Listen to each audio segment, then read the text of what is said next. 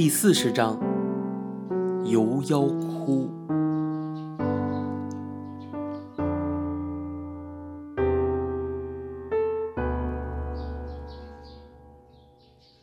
上星期六晚，笔者误打误撞，竟闯入一个非常禁地。古人流软上天台，笔者却往妖窟一游，大开眼界。话说，本是南京东路一百二十五巷，本是一个茶楼酒馆林立的热闹地区。可是，在这些烤肉店、咖啡厅、日本料理店的下面，却隐藏着一个叫安乐乡的秘密酒吧。如果读者从今天市隔壁一家窄门走下去，便会进入这个别有洞天的妖窟里。请别紧张，这里没有三头六臂的吃人妖怪，有的倒是一群玉面朱唇、巧笑倩扮的人妖。笔者无意间发现了本市的男色大本营，一时眼花缭乱，心荡神摇，几乎置身于世外桃源。安乐乡装潢豪华，气氛玉皇。加上歌声细细，笑语如痴，简直就是一个红灯酒绿的温柔乡。据说来这里吃禁果分桃的人，上至富商巨贾、医生律师，下至店员伙计、士兵学生，九流三教同病相怜。笔者旁敲侧击打听出来，安乐乡的后台老板乃是影视剧的某名流。难怪那晚的星光熠熠，一位最近刚红的小生竟也赫然在场。然而人妖异路，妖窟到底不可久留。笔者喝完啤酒一瓶，赶紧匆匆离去，返回人间，写下《游妖窟记》，与读者共襄奇遇。本报记者凡人报道。我到安乐乡去上班。一进酒吧，便听见我们的师傅杨教头与小玉、吴敏、老鼠几个人在里面议论纷纷，大家都似乎很激动。师傅看见我，气吁吁地将手里捏着的一份《春申晚报》塞给我看。晚报的第三版的社会传真专栏便登着凡人报道的那篇《游妖窟》，标题还用的是特大号字，《春申晚报》。据说，是从前上海一个青帮小头目办的，专靠写黑幕新闻发迹。前几个月，《春申晚报》把一个小有名气的女明星罗丽丽未发迹以前在华都当舞女的秘闻挖了出来，添油加醋，写得十分不堪。那个女明星气得服安眠药，差点送命，闹得满城风雨。儿子们，师傅把我们召集在一起。手里挥动了那份《春申晚报》，对我们训话道：“这叫祸从天降，咱们流年不利，偏偏闯进来这么一个煞星，把咱们的身份通通掀了出来。今后恐怕没有太平的日子喽。这两个多月以来，师傅我总算享了一场福，过了一段像人的生活。眼看咱们安乐乡就要大发起来了，这个月还没结账。”看样子，起码比上个月加三成啊！这样下去呀，咱们师徒的生计是不愁没有着落的。当初师傅想尽办法把这个酒店开起来，一半也是为了你们这几个东西，起一个窝，免得你们流落街头。你们不能怨你们的师傅啊！我为你们是尽了心的，这是要怪你们这几个东西啊！生来便是奔波命，这种安安稳稳的日子，你们恐怕无福消受了。春申晚报那一个王八羔子，最惹不得呀！你们都还记得罗丽丽的那桩公案吧？害得人家求生不能，求死不得。这下子传出去，咱们可成了台北市头号的新闻人物了，比那罗丽丽更加稀奇了呢。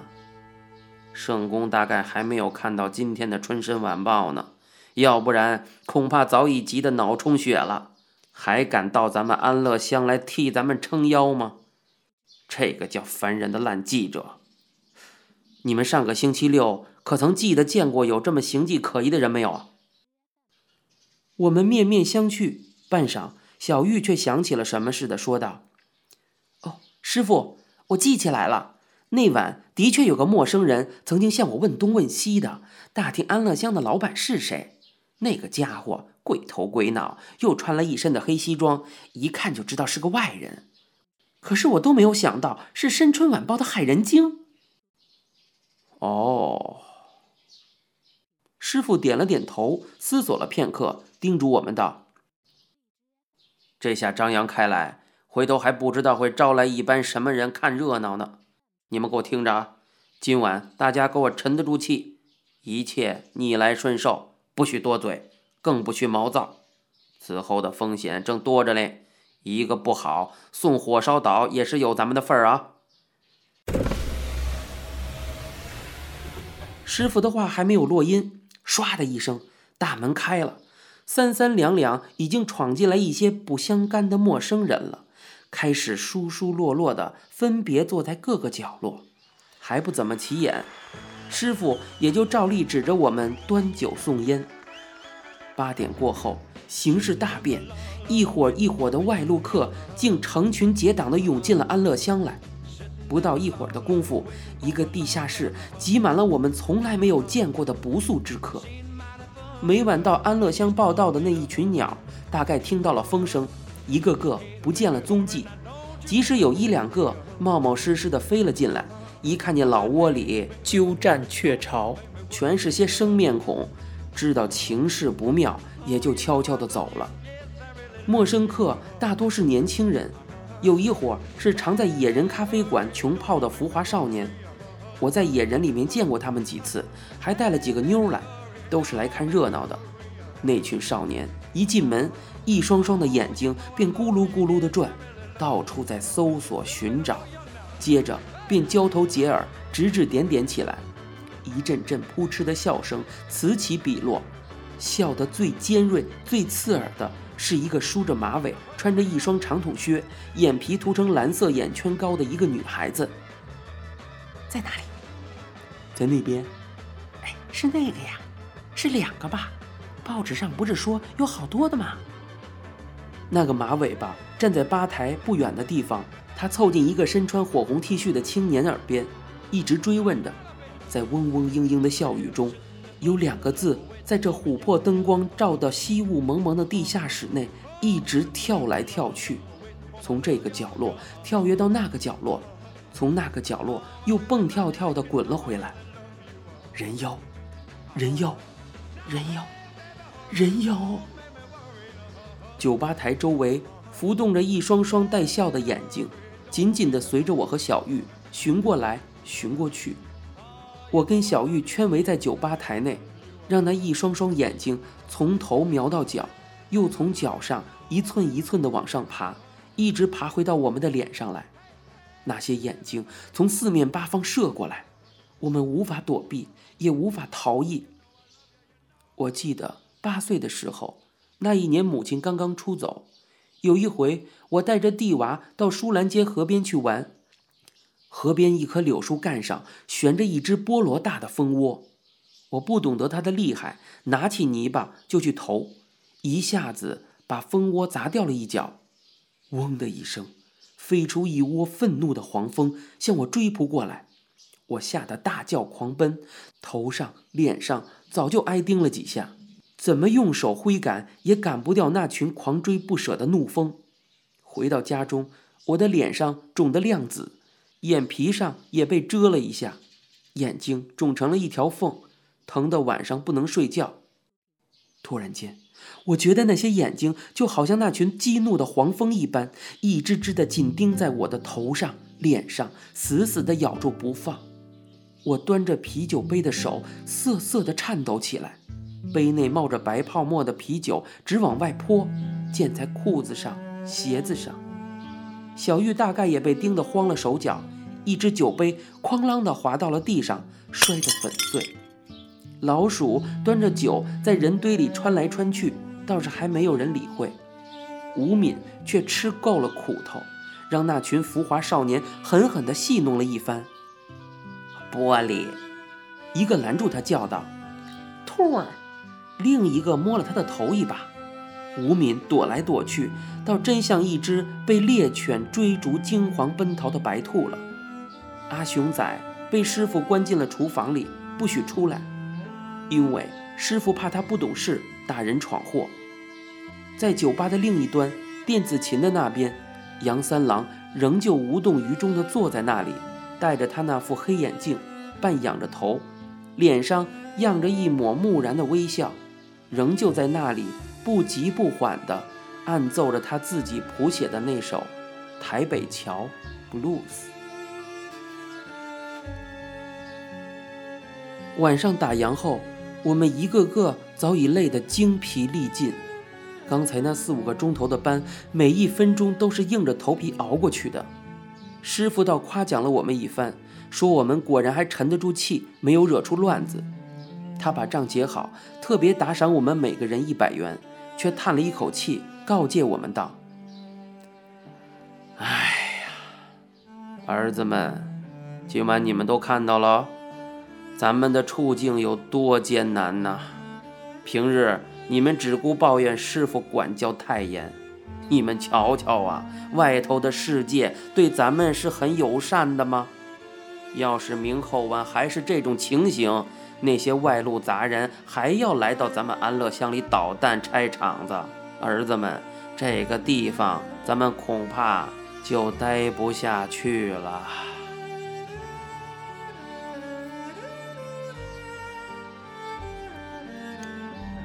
回到傅老爷子家，已经是深更半夜，天气有点凉意。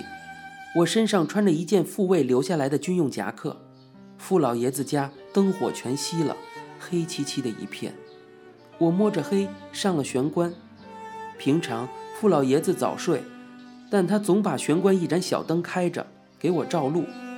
我昨夜一夜没有回来，不禁有些悬心。我进到屋内，便悄悄地走进傅老爷子的房间外面。隔着房门，凝神屏息地聆听了片刻，我似乎听到了傅老爷子房中有微弱的呻吟。老爷子，我低声的叫道，里面仍旧是哼哼的声音。我打开房门，走了进去，房中也没有开灯。黑暗中，傅老爷子床上传出来呻吟的声音越来越清楚了。好像喘息很困难似的。我把床头五斗柜上的一盏台灯捻亮，傅老爷子躺在床上，脸色苍白，脸上冒着颗颗的汗珠，两道铁灰的瘦眉紧紧地蹙在一起，他的喉头一直发着沙哑的呻吟，异常痛苦的模样。我蹲下身去，凑近傅老爷子问道：“老爷子，怎么了？”傅老爷子吃力的唤道：“阿青，去倒杯水来。”我赶紧到厨房里，从暖水壶里倒了一杯温开水，端回傅老爷子的房中。那瓶药。傅老爷子抬起手，指了一指床头边上五斗柜上的一只塑胶药瓶。药瓶里是绿色胶囊的药丸，不是傅老爷子平时服用的药水。我记得傅老爷子说过，这是特效药，心疼的实在厉害，救急用的。药瓶上写着六小时服用一粒。我取出一枚药丸，将傅老爷子扶起来，把药丸塞进他的嘴里，把玻璃杯里的开水一口一口的缓缓地喂了他小半杯，然后才把他的头。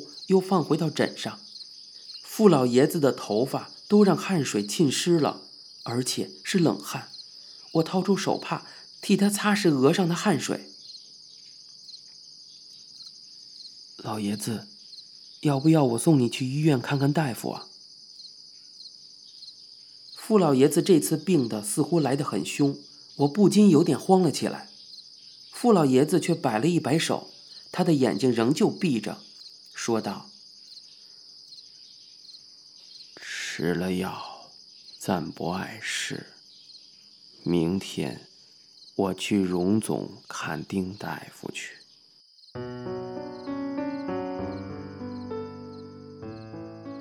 丁仲强大夫是荣民总医院的心脏科主治医生，傅老爷子的心脏病一直是他治的。我说道：“那么。”明天一早我就送您去，老爷子。傅老爷子点了点头，过了一会儿，他张开了眼睛，才缓缓地将他发病的原因说了一个大概。原来早上他去了中和乡灵光育幼院，去把那个没有手臂的残废儿童傅天赐带去台大医院看病。傅天赐已经病了一个星期了，一直发烧。育幼院的特纳医生开了药，可是并没有效，孩子病得很痛苦。傅老爷子不忍，所以想带他到台大医院去诊治。谁知台大医院的电梯偏偏坏了，内科诊室又在三楼。平时傅天赐走路便不平稳，容易摔跤，何况又在病中。傅老爷子半抱半拖的把傅天赐弄上了三楼，自己却累倒了。在医院里，心就疼了起来，人都差点昏歇了过去。傅老爷子说完，却打量了我半晌，嘴角浮起一丝倦怠的笑容来，喃喃地说道：“阿卫的衣服，你穿着正合适啊，阿青。”我低头看了一看自己身上的那件墨绿色的军用夹克，说道。外面天冷，有点转凉了。晚上，我睡在傅老爷子房中，靠在房中的一张藤椅上休息。一夜，我们两个人都没有真正的睡过。傅老爷子大概很不舒服，隔不了一会儿就要哼一下。他一呻吟，我便惊醒过来。这样反反复复，终于折腾到天亮。我起身去烧水，冲了一杯阿华田。傅老爷子本来不肯喝，我劝了半天，总算把一杯阿华田细细的喝完了。我找了一件对襟的夹袄出来，替傅老爷子穿上，然后自己也匆匆的梳洗了一番。八点钟，我便到巷子口拦了一辆计程车进来，然后从床上将傅老爷子扶起，他的右手臂挽住我的脖子，我的左手却挽过他那佝偻的背脊。抱住他整个身子，两个人互相依靠着，搀扶着，一步一步蹒跚地走下玄关去。